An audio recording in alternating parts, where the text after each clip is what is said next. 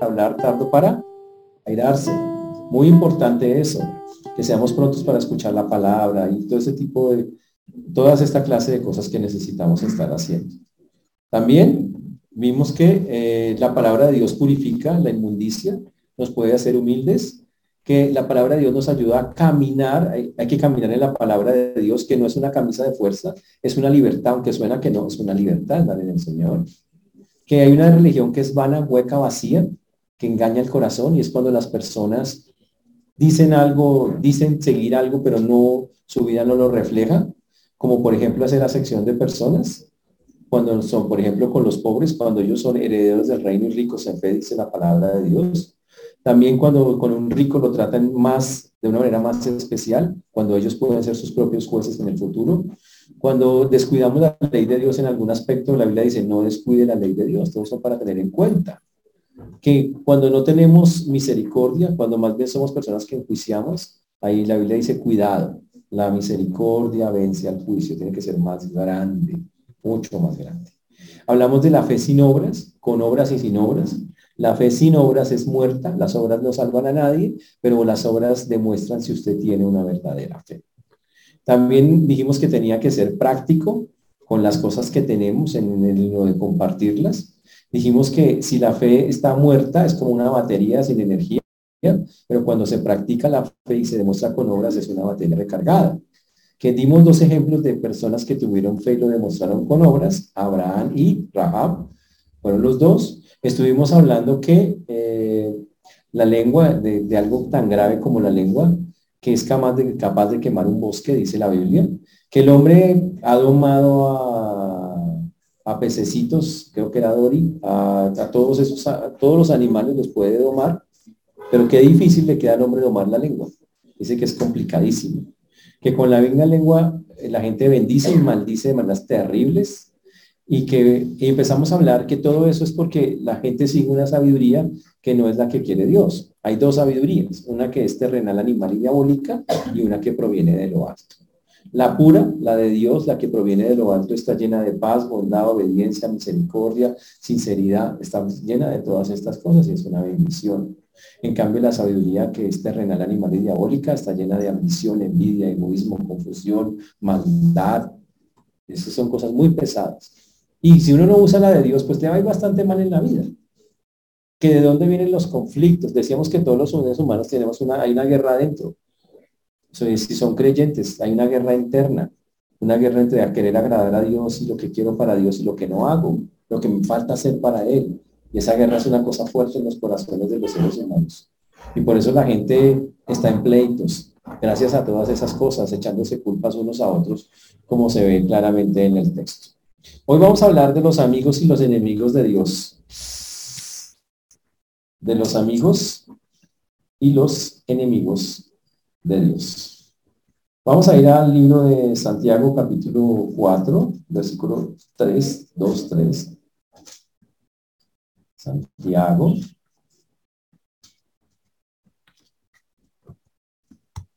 De cuatro. Versículo. Estábamos hablando de eso la semana pasada, pero antes de eso vamos a orar. Padre precioso, te damos gracias porque tú eres bueno, Señor, y para siempre es tu misericordia. Pedimos, Señor, que tú ores en cada vida, en cada corazón, como solo tú lo puedes hacer. Te ruego que nos ayudes, Dios, conforme a tu gracia infinita, tu poder, que tenga misericordia de nosotros. Pedimos que limpies nuestra mente y nuestro corazón para tener un corazón dispuesto y limpio para recibir tu palabra. Ayúdanos a expresar con claridad lo que tú escribiste, Señor, hace ya tantos años. Ten misericordia a todos los que nos escuchan y ten misericordia a tu siervo quien habla. Pedimos, Padre, por esta enseñanza en Cristo Jesús. Amén. Veníamos hablando la vez pasada de que de dónde vienen los pleitos y las guerras y dijimos que es de las pasiones que hay en nuestros corazones, una cosa muy fuerte, una cosa durísima que el ser humano tiene y es que está lleno de cosas en su corazón que le producen inquietudes. Varias, y es porque dentro del corazón humano hay un combate, como lo dijimos, muy grande en nuestros miembros grupo, vamos a hacer lo mismo esta semana en tres grupos. Los impíos. Preciso, caso, no, no, no, Estos son metafóricamente, ¿no? Ustedes van a ser, representar los impíos. Estos van a ser los carnales. Uy, me salió, pero fue carnales, eso sí. Y adentro, aunque no lo crean, están los espirituales. Ok, aunque no lo creamos, ok. Están allá. No creyentes, carnales, espirituales. No tienen al Señor. Este como que sí, pero son los niños en Cristo. O sea, son gente que le falta crecer montones. Y los de allá son los más maduritos que tenemos. ¿Listo? ¿Está clara la división? Muy bien. La Biblia dice que los seres humanos, todos, los tres grupos, tienen un combate en su corazón algo que, está combatiendo, una lucha muy gigante. Y esa lucha se refleja en cosas que desean y quieren, pero que no tienen. El versículo 3 señala, pedís y no recibís, porque pedís mal para gastar en vuestros deleites. Uy. Y Santiago aclara que es parte de esas luchas que le pasan a las personas. Primero voy a hablar del grupo de los no creyentes. A este lado, los no creyentes, ¿ellos pueden pedirle cosas a Dios? Claro, Ahora, Dios le responde oraciones de petición específica a los no creyentes. ¿Será que sí les responde? Ahora, hablemos de algo que la Biblia sí dice, antes de contestar. En la Biblia existe una vaina que se llama gracia común. Gracia común es que Dios hace salir el sol sobre creyentes, sobre no creyentes, carnales o impíos. Dice sobre justos o injustos. Significa, Dios tiene cuidado de su creación y de sus criaturas. No porque las criaturas lo piden, sino porque Dios en su amor y misericordia concede a sus criaturas sobrevivir y les dice, tomen. Ellas no lo piden. Los no creyentes a veces ni piden cosas. Y que ellos no pidan cosas y se amarguen por cosas que ni piden, claro, normal. Normal que ellos no puedan ver las cosas que Dios les manda cada día, normal, porque la Biblia dice que están cegados, que no pueden ver, que hay un velo. Y que por eso, aunque Dios les manda muchas cosas, les manda salud, les manda alimento, eh, les manda una casa, ellos no pueden verlo, están cegados, son, son ciegos espiritualmente. Y que ellos no le den la gloria a Dios por eso, pues normal, porque ellos ni lo ven. ¿Ok? Hasta ahí. Eso sería la circunstancia. Pero que a pesar de eso, Dios por amor y por misericordia, a pesar de eso, les dé cosas, sí, eso sí lo hace. ¿Se las concede porque son buena persona, porque pidieron? No. Se las concede porque Él cuida su creación y la sostiene. Por eso cuando una persona no creyente ora, ella puede, Dios me contestó. ¿Será que Dios le contestó? No, Dios hizo lo mismo que haría con cualquier otra persona en la condición de ellos sostenerla, solo porque tiene amor y misericordia por la humanidad. Hasta ahí. Eso no quiere decir que son salvos, no quiere decir que los lleva al cielo, no quiere decir nada de eso, solamente que los cuida hasta donde Él quiere hacerlo y lo permite. ¿Está claro hasta ahí? Pero cuando pasamos de aquí para allá, llegamos a dos grupos, a los que son creyentes pero inmaduros y a los que son creyentes maduros allá al fondo. ¿Qué hacemos ahí? Entonces vamos a mirar qué pasa cuando un creyente inmaduro eleva una petición. ¿Cuál es el problema? Que como es inmaduro, no conoce bien a Dios, no conoce bien al Señor y se pone a pedir cosas que no tiene que pedir. Señor, yo como yo soy hijo tuyo, hijo del rey de reyes y señor de señores, y me llamaste a hacer cabeza y no cola, quiero ese Ferrari rojo con el nombre, que tenga el nombre mío en la placa. Bien humilde.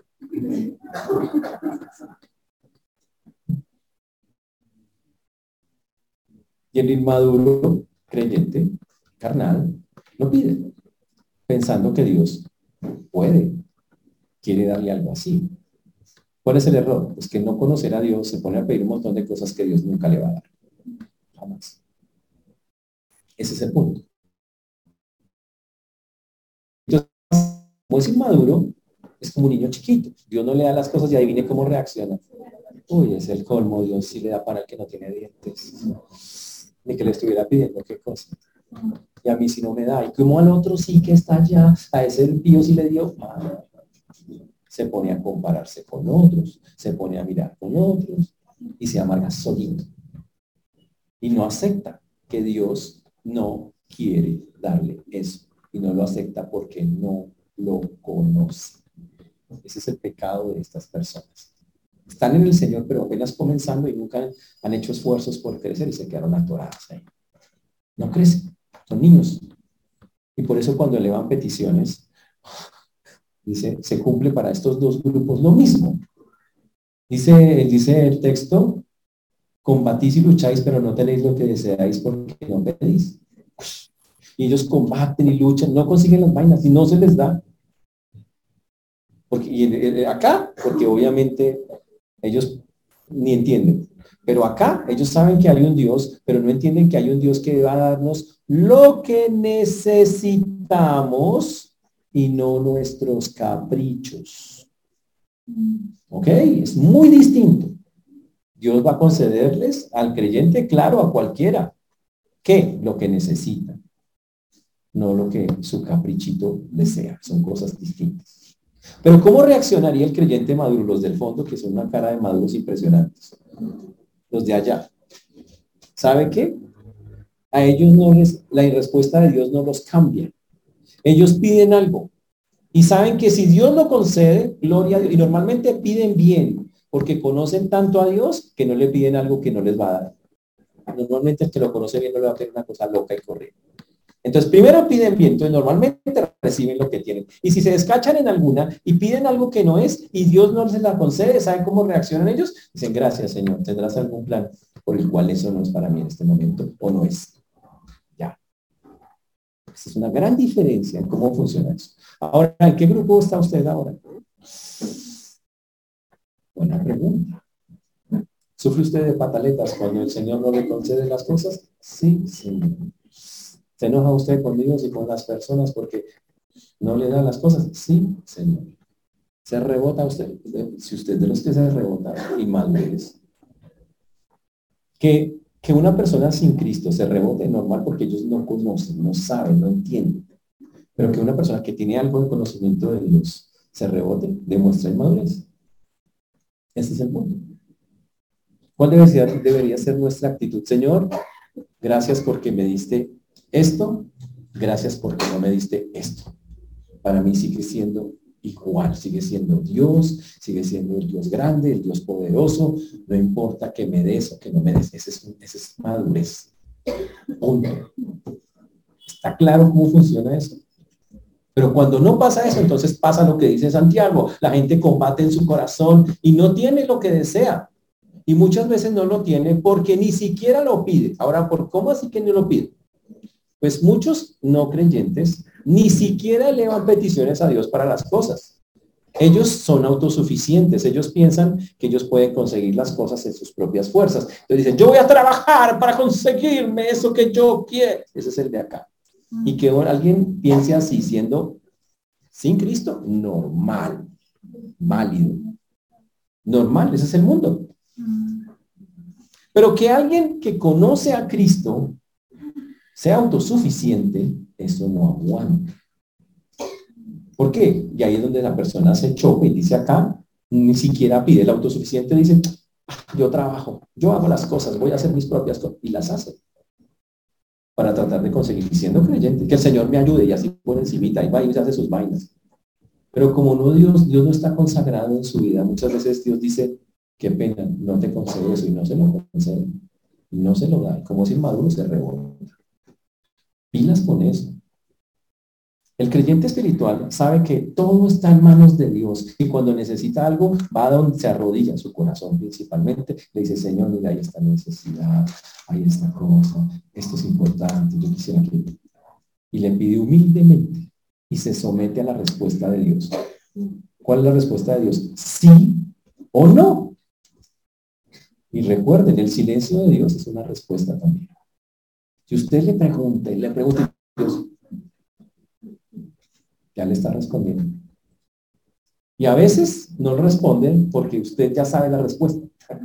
Usted le preguntó algo que ya sabía, solo que usted intentó que Dios cambiara de opinión. Imagínese, no ha cambiado opinión en cinco mil años, ahora usted quiere que cambie opinión ahora con usted. Y hay algunos que lo hacen así, le preguntan algo que ya saben.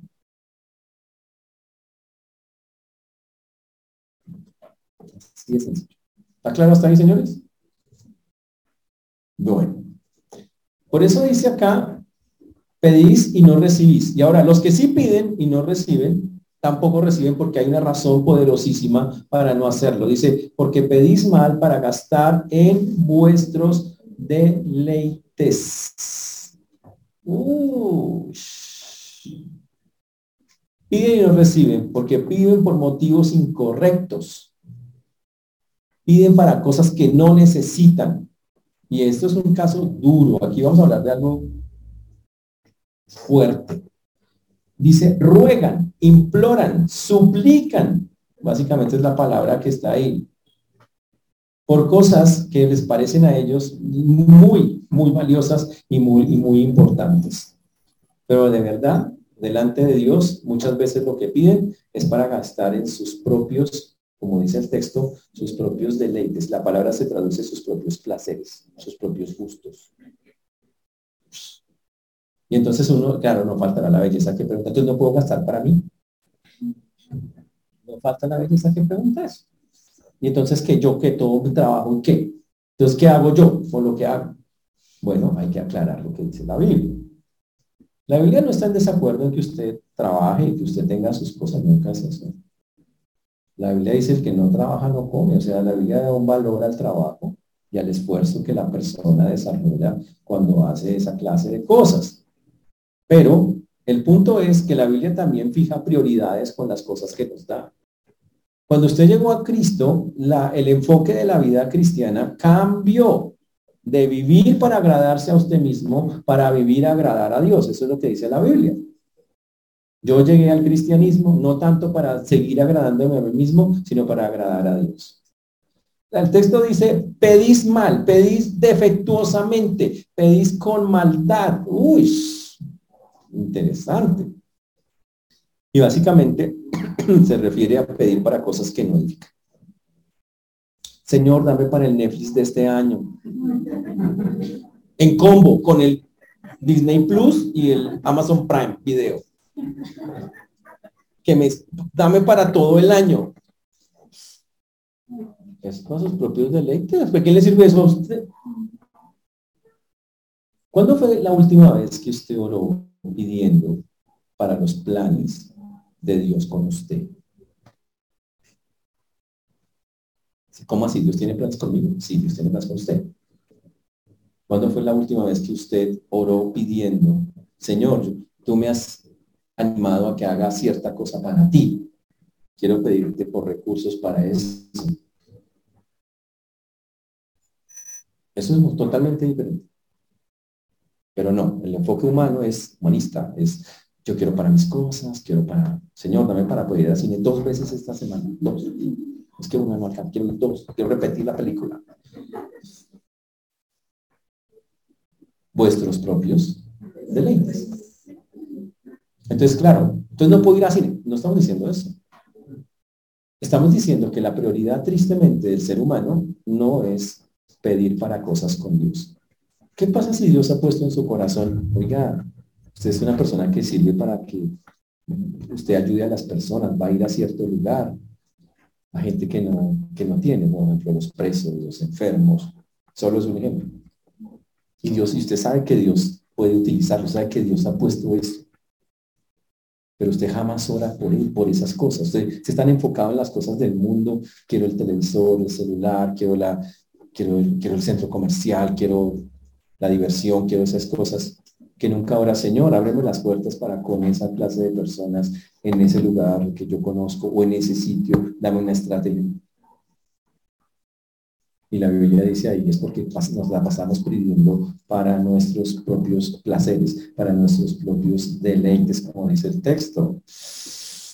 Tremendo. Hay que orar por esas cosas. Y eso es lo que Santiago denuncia. Santiago dice, muchos no reciben nada porque están orando solo para placeres y placeres y placeres y gustos y, y sentirse bien y pasarla bien y solo están pensando en ellos mismos. Y no se han dado cuenta que son creyentes y que nosotros ya no vivimos para eso. Un creyente vive, ¿qué necesitan, qué necesitan los otros? Increíble, pero la Biblia dice, ¿qué necesitan los otros? ¿Cómo puedo ayudar a edificar o edificar espiritualmente a los demás? y dice, vaya y de eso. Y ustedes pueden, todos nosotros acá podemos hacerlo. Por eso la próxima vez que pase, que vayamos a pedir algo, incluyamos, por favor, antes que el Netflix, el Disney Plus, esas vainas, pidamos cosas que son conforme a su voluntad. Señor, ¿cuál es tu voluntad? Yo quiero pedir por eso. Tú quieres que yo sirva en tal forma. Listo, ayúdame para que yo llegue allá. Señor, tú quieres que yo estudie, aparejame eh, los dineros o lo que, los recursos para estudiar allá. Señor, esas cosas, esa es la clase de cosas que uno tiene que pedir para no estar pegado de sus propios deleites. Que las personas sin Cristo lo hagan todo el tiempo, normal. De eso están llenos los centros comerciales, los teatros, las discotecas, todos los sitios de diversión y están Pero que las personas que están en Cristo juegan a lo mismo, no está bien. Y no es porque no puedan visitar un lugar, comer en un buen lugar, no, no es eso. Es porque esa no es la prioridad de la vida. Nosotros ya no estamos para esa, el enfoque de la vida cambió. Ya no estoy para estar viviendo en esas, en esas cosas, sino mirando, Señor, ¿cómo puedo yo hacer tu voluntad? Ayúdame en eso. De eso se trata hacerlo. Ese es el asunto. Por eso, Santiago en el capítulo 4 dice una frase dura. Dice, oh, almas adúlteras, ¿no sabéis que la amistad del mundo es enemistad contra Dios? Cualquiera pues que, se, que quiera ser amigo del mundo se constituye en enemigo de Dios. Uy. Dice, oh, almas adúlteras. Habla de algo que se llama adulterio espiritual, no físico, espiritual. Es traicionar a Dios, engañar a Dios. Un creyente no puede ni debe darle la espalda a Dios. Y Santiago está denunciando que muchos, ojo, adulteran con Dios. Significa lo cambian por algo.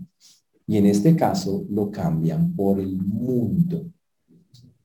Que una persona sin Cristo viva literalmente traicionando a Dios, normal.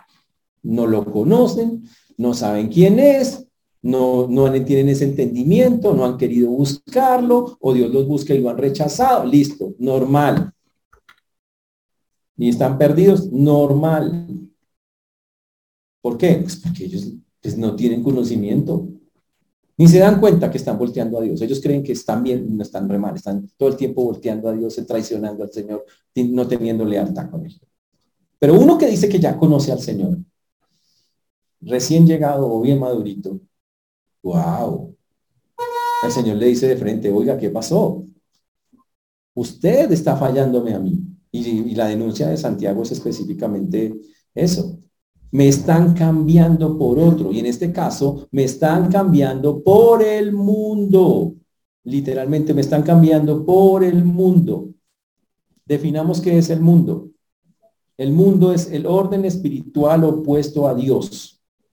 El mundo es un orden, es un régimen espiritual que existe opuesto a Dios. El mundo no es la ciudad de o el sitio tal, no.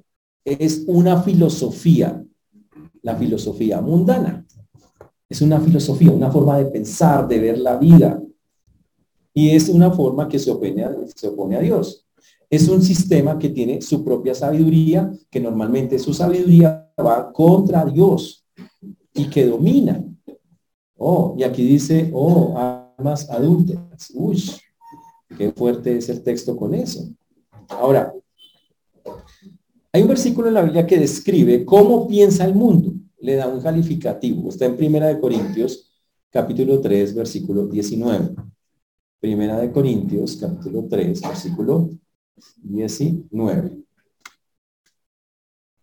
Vamos a ver que lleguen los hermanos. ¿Sí saben de qué Primera de Corintios?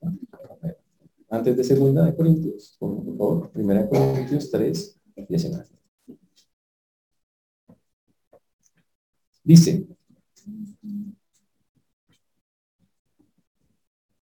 leo, porque la sabiduría de este mundo es insensatez para con Dios. Uch, sí.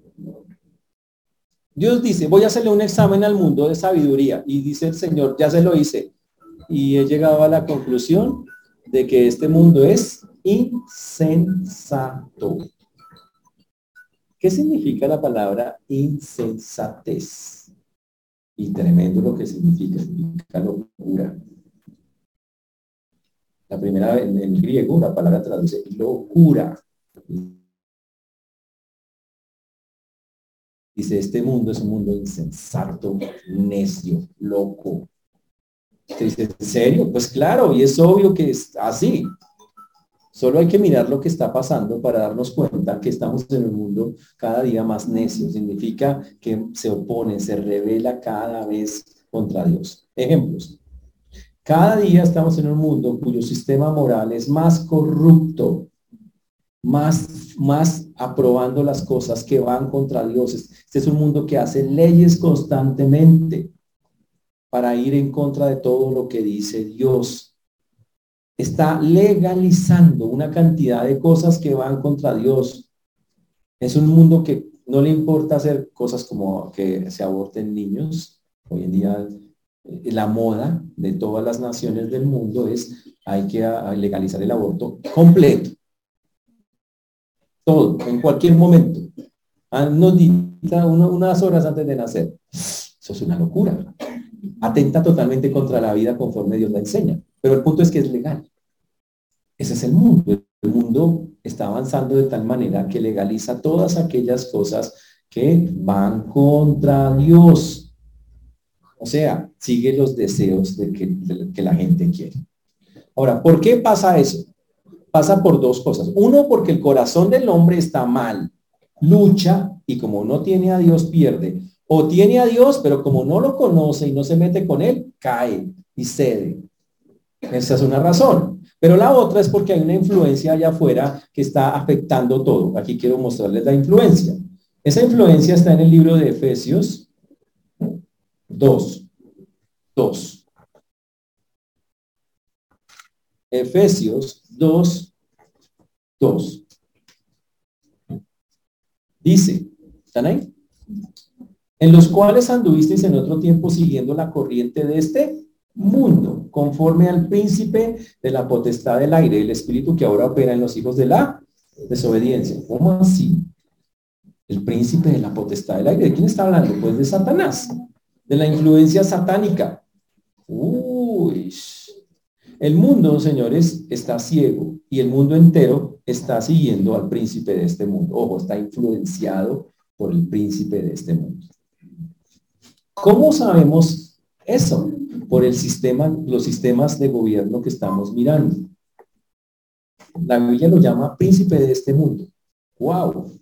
Y si es príncipe significa que él mueve las cosas de tal manera que quiere influir en todas las naciones y lo trata de hacer. No quiere que no quiere decir que todos los presidentes están endemoniados ni todas esas cosas. Quiere decir que él, como son personas sin Cristo, influye, les da ideas, les da cosas y les hace pensar que lo malo es bueno y que legalicen lo malo. Y lo hace a través de gobiernos, de instituciones, el programa diabólico más alto, porque existe, es colocar al hombre, un hombre, en lugar de Dios y, lograr que sea adorado. Todo lo que estamos viendo es que el hombre es más importante que Dios. Entonces las leyes van a ir sacando a Dios y van, el hombre es lo más importante. El hombre puede hacer lo que quiera, el hombre puede hacer lo que sienta, el hombre, el hombre, el hombre, el hombre, hasta llegar a un día a que Dios quede borrado y quede un hombre como Dios, que ese es lo que llama la Biblia el anticristo. Eso está en segunda de Tesalonicenses 2, 3, 4. Segunda de Tesalonicenses 2, 3, 4. Dice, nadie os engañe en ninguna manera porque no vendrá sin que antes venga la apostasía y se manifieste el hombre de pecado, el hijo de perdición, el cual se opone y se levanta contra todo lo que se llama Dios y es objeto de culto, tanto que se sienta en el templo de Dios como Dios haciéndose pasar por Dios vamos hacia allá. Satanás, todo el plan del mundo es colocar un día un hombre y hacerlo Dios. Allá vamos. ¿Cómo lo está haciendo? David le dice que primero tiene que venir una cosa que se llama apostasía. Ya estamos en los tiempos de apostasía. ¿Qué es la apostasía? Es alguien que conoce las cosas de Dios, conoce, no es algo. Las ha vivido, se ha metido de cabeza, pero que ahora dice, ¿sabe qué? No sirve, voy a irme por otro lado. Eso es una apóstata. Y empieza a hablar contra Dios. Ya tenemos miles de voces que hablan contra Dios. Eso va a seguir creciendo. Cuando llegue la apostasía, llegue a su punto más alto, aparece este hombre. ¿Y qué va a pasar? La mayoría de la gente lo va a seguir porque es un mundo que acepta esas cosas. ya está aceptando todo eso. Ay, lo que dijo él, sí, eso es más importante, lo que diga la Biblia, no, lo que diga ese hombre, sí, y se van a ir detrás de este hombre y conforme lo que dicen las enseñanzas. Esa es una de las formas. Entonces, el sistema de los gobiernos humanos hoy está influenciado bajo Satanás. Pero la otra forma en que la gente sigue sus propias deleites es siguiendo primera de Juan 2.15.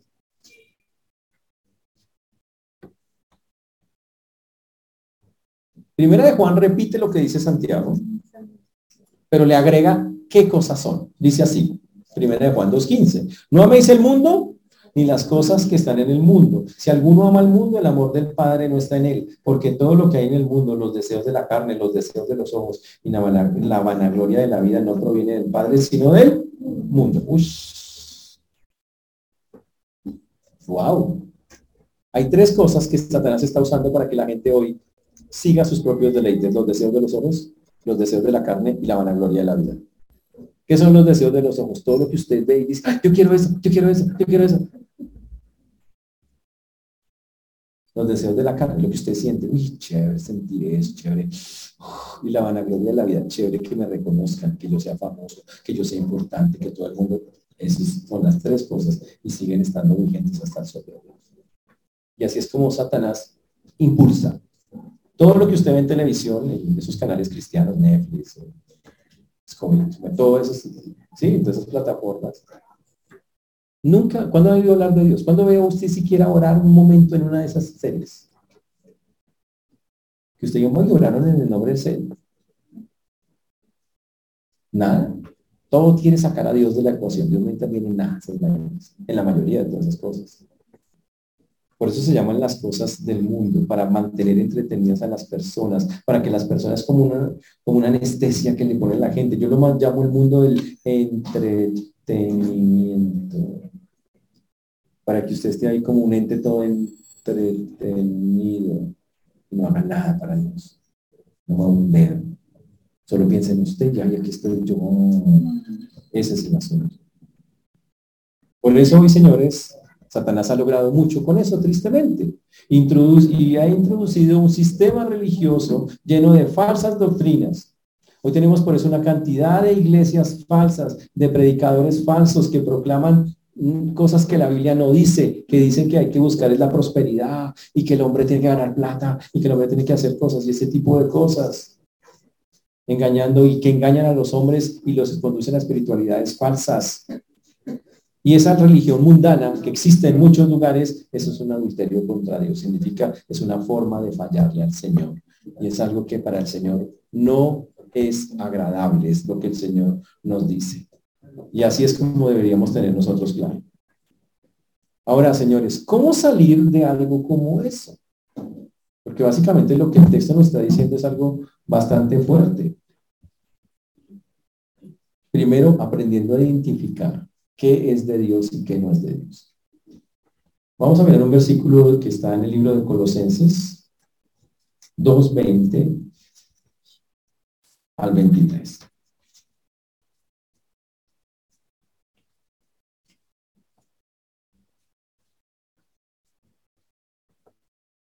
Hoy en día existe una cantidad de religiones, de grupos, de sectas que proclaman cómo manejar la vida, supuestamente.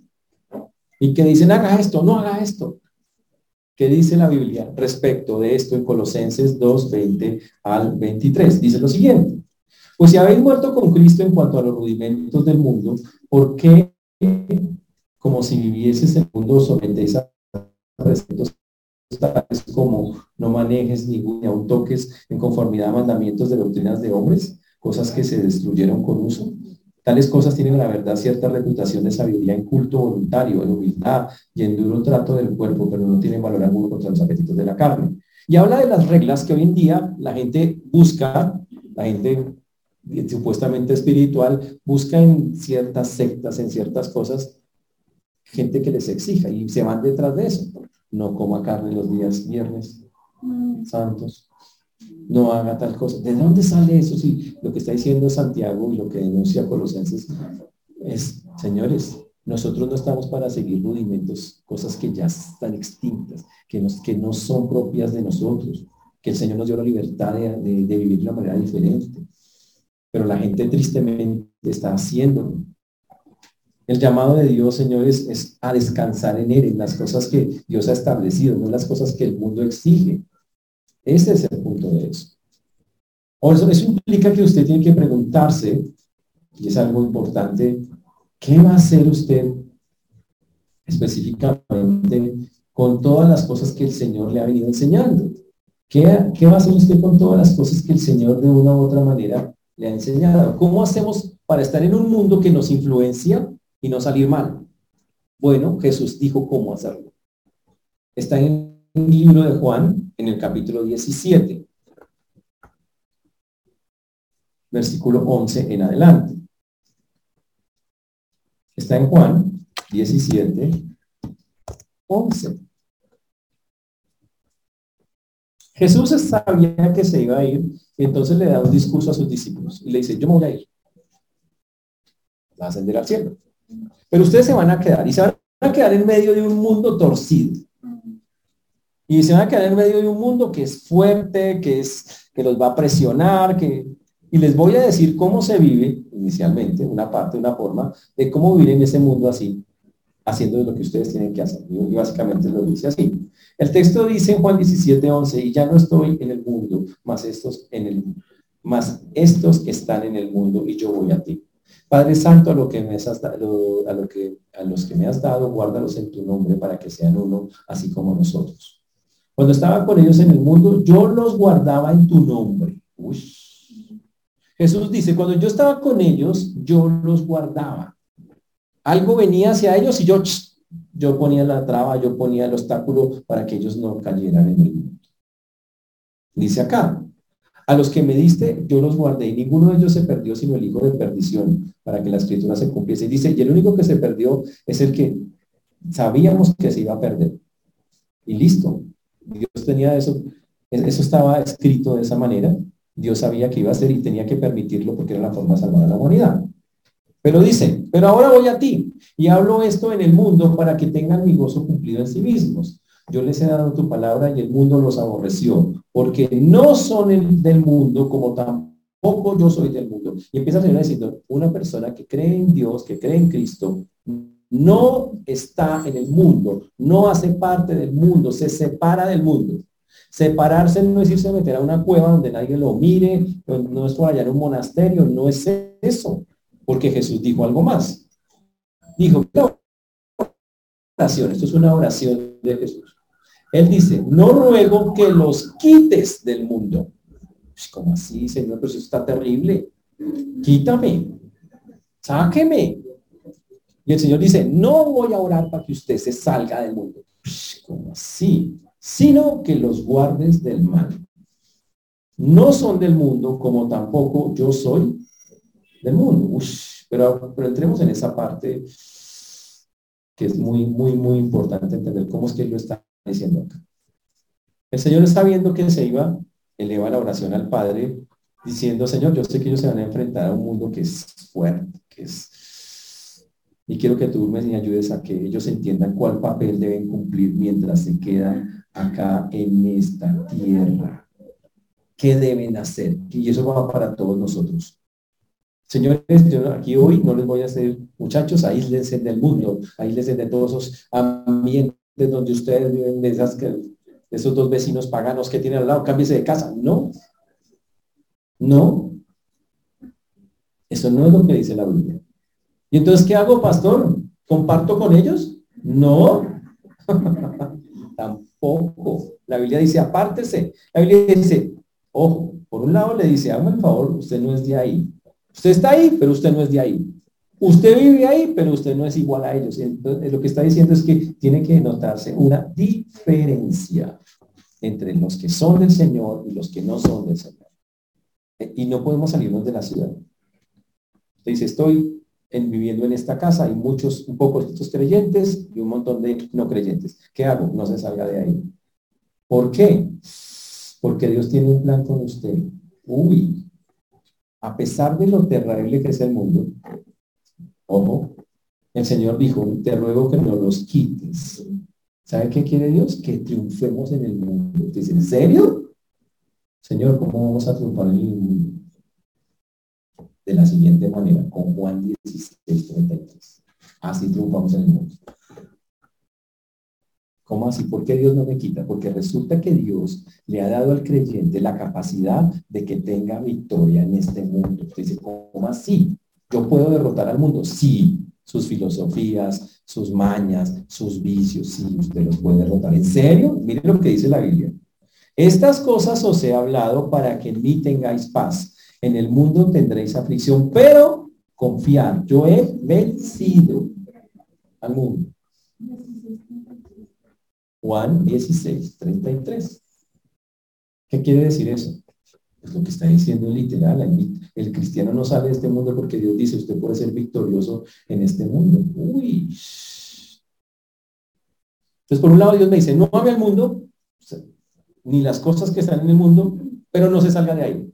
Porque yo quiero que usted esté en el mundo con un propósito específico, y es que usted venza al mundo tiene el poder para hacerlo. Eso es lo que el Señor le está, está diciendo. Usted tiene el poder para vencer al mundo. Y usted dice, ¿en serio yo tengo el poder para hacer eso? El Señor está diciendo que sí, que usted puede hacerlo. ¿Cómo lo hago? Hay dos maneras. Uno, llevando una vida cristiana seria, de testimonio. Es diferente. No participo con ellos en sus cosas, pero ojo, pero por el otro lado, llevando una vida en el cual cuando ellos necesitan ayuda, yo les digo, venga ayuda que necesita. Y es un impío, es un no creyente. Es una vida consagrada a, a esas cosas. Ahora, pero hay algo más grande todavía. Mm, está en Mateo 5, 13 al 16. Y no, sé, quiero que, no quiero que se vayan del mundo, y aquí hay dos razones del Señor por las cuales no, no quiere que nos vayamos. Quiere que nos quedemos para que tengamos victoria. ¿Por qué? Porque resulta que Jesús dijo en Mateo 5:13, vosotros sois la sal de la tierra.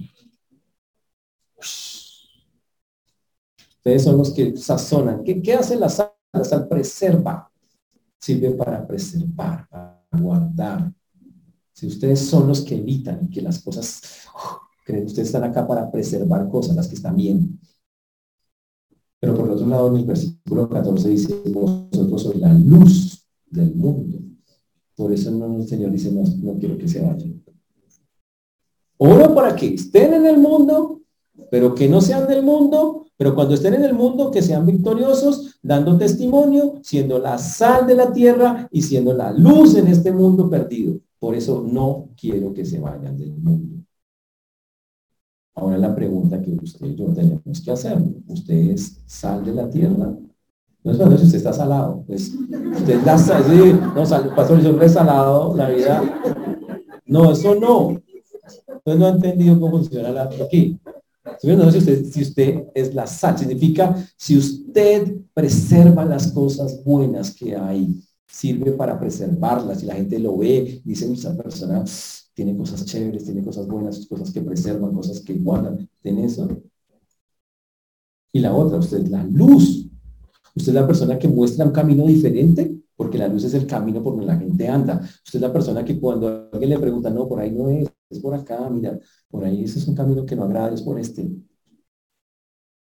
Cuando una persona hace esto, entonces se cumple lo que está haciendo Jesús. Jesús dice, yo oro para que ustedes no se vayan del mundo, para que no nos saquen, no sacarlos. Oro más bien para que ustedes, todos nosotros, influyamos en el mundo.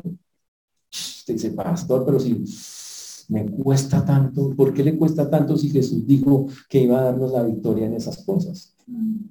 Dice, no, te todas estas cosas para que ustedes, a pesar de las aflicciones, venzan al mundo, porque no lo están venciendo. Y a veces es porque simplemente no le creemos y porque no hacemos lo que están ¿Recuerdan ese versículo que dice, ¿cómo puedes invocar a aquel en el cual no han creído? ¿Y cómo creerán en aquel a quien no han oído? ¿Cómo van a hacerlo si los que tienen que hacerlo no lo hacen? Por eso estamos acá, porque ellos tienen, Dios dice, yo tengo planes con gente afuera, pero necesito que ustedes hagan su parte, vayan y hablen, vayan evangelicen, vayan cuenten a la gente las buenas nuevas. Y fuera de eso, la Biblia dice en 2 Corintios 5, 19 y 20 que nosotros somos los que reconciliamos. Somos embajadores de Cristo que reconciliamos al mundo con Dios. ¿Usted lo está haciendo? ¿Reconciliar a los hombres con Dios?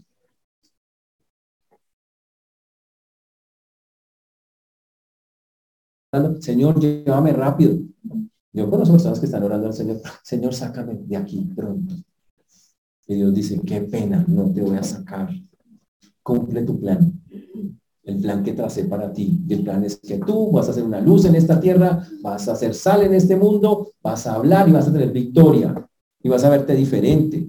Y así vas a darme la gloria y la honra que yo merezco. Por eso no podemos pero ¿qué pasa? Por eso dice el Señor, ¿qué pedía el Señor únicamente? Que los guarde del mal. Uy. ¿Sabe qué pidió, pidió Jesús en oración, en esa oración que nos incluye a nosotros? Digo, Señor, yo pido que los saques, solo guárdalos del mal. Que cuando ellos entren en dudas, cuando ellos entren en tentaciones, que cuando ellos en eso no caigan. Oro para que los fortalezcas, para que ellos se mantengan firmes en la palabra, para que defiendan tu palabra, es para eso. Y Jesús, la parte chévere de la historia es que Jesús está orando por eso.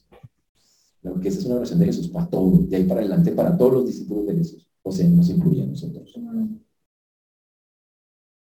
Pero si después de escuchar todo esto, una persona dice, pero pastor, es que no puedo, aunque la Biblia dice que sí y que tiene victoria, o no quiero, aunque la Biblia dice que es una obligación si usted es un creyente, entonces, ¿qué queda? Bueno, queda que se cumpla lo específicamente lo que Santiago advierte.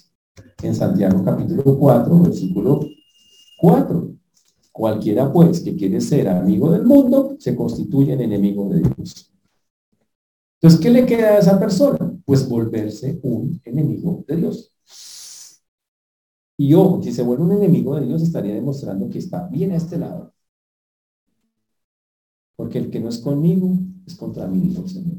O sea, está aquí. No es creyente. Dice, si tú te acercas tanto al mundo, que eres capaz de desobedecerme por seguir al mundo y te pegan y tu práctica de vida es el mundo y el mundo, y tú no estás en ningún lado, ya estás acá. Eres un no creyente. Y peor, no solamente eres un no creyente, eres enemigo Dios. ¿Y usted sabe lo que significa ser enemigo de Dios en la Biblia? Dígame quién ha vencido a Dios en la Biblia. ¿Qué cree que puede ser el primero? Oye, tú, Satanás, ¿tú crees que puedes ni Satanás? ¿Crees que puedes tú? No. El que quiera, el que se constituya, significa el que diga, yo prefiero ser amigo del mundo que dejar cosas.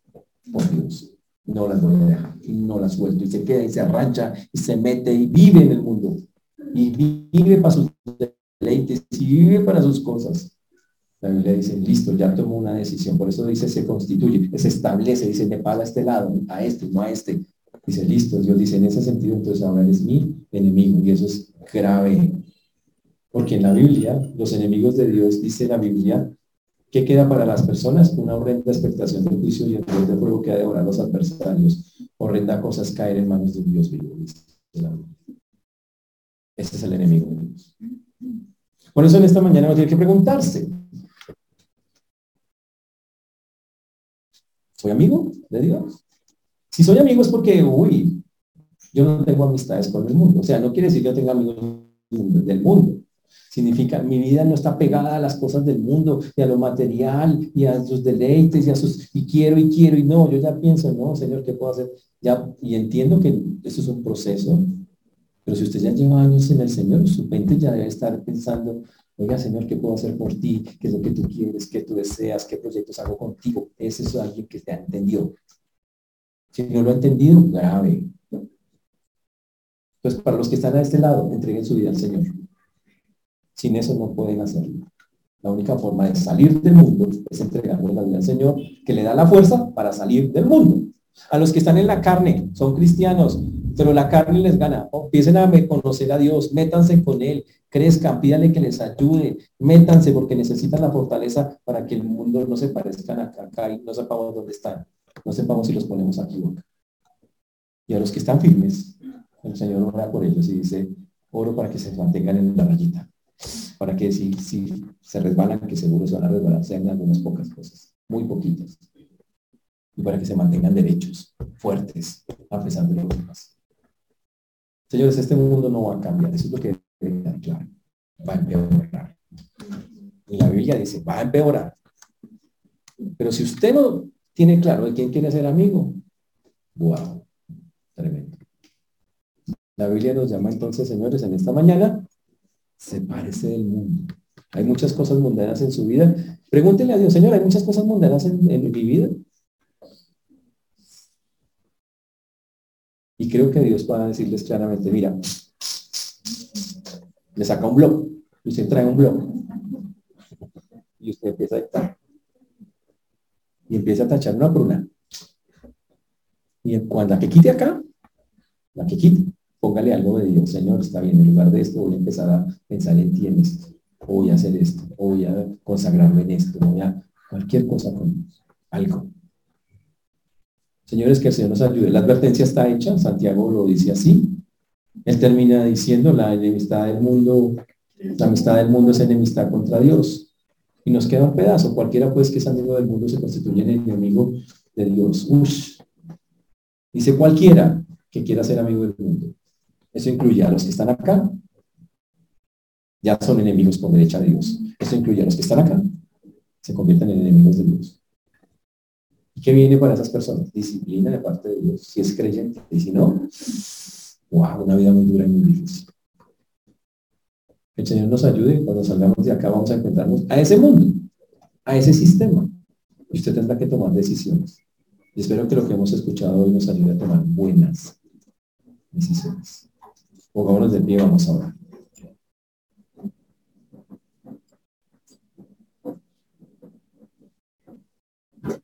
Señor Dios, te damos gracias porque tú eres bueno, Señor, para siempre. Te agradecemos, Señor, porque hasta aquí nos has traído y has sido bueno con nosotros. Te rogamos, Señor, que obres en cada vida, en cada corazón, podamos glorificarte y exaltarte con, con nuestra vida y con lo que hemos escuchado.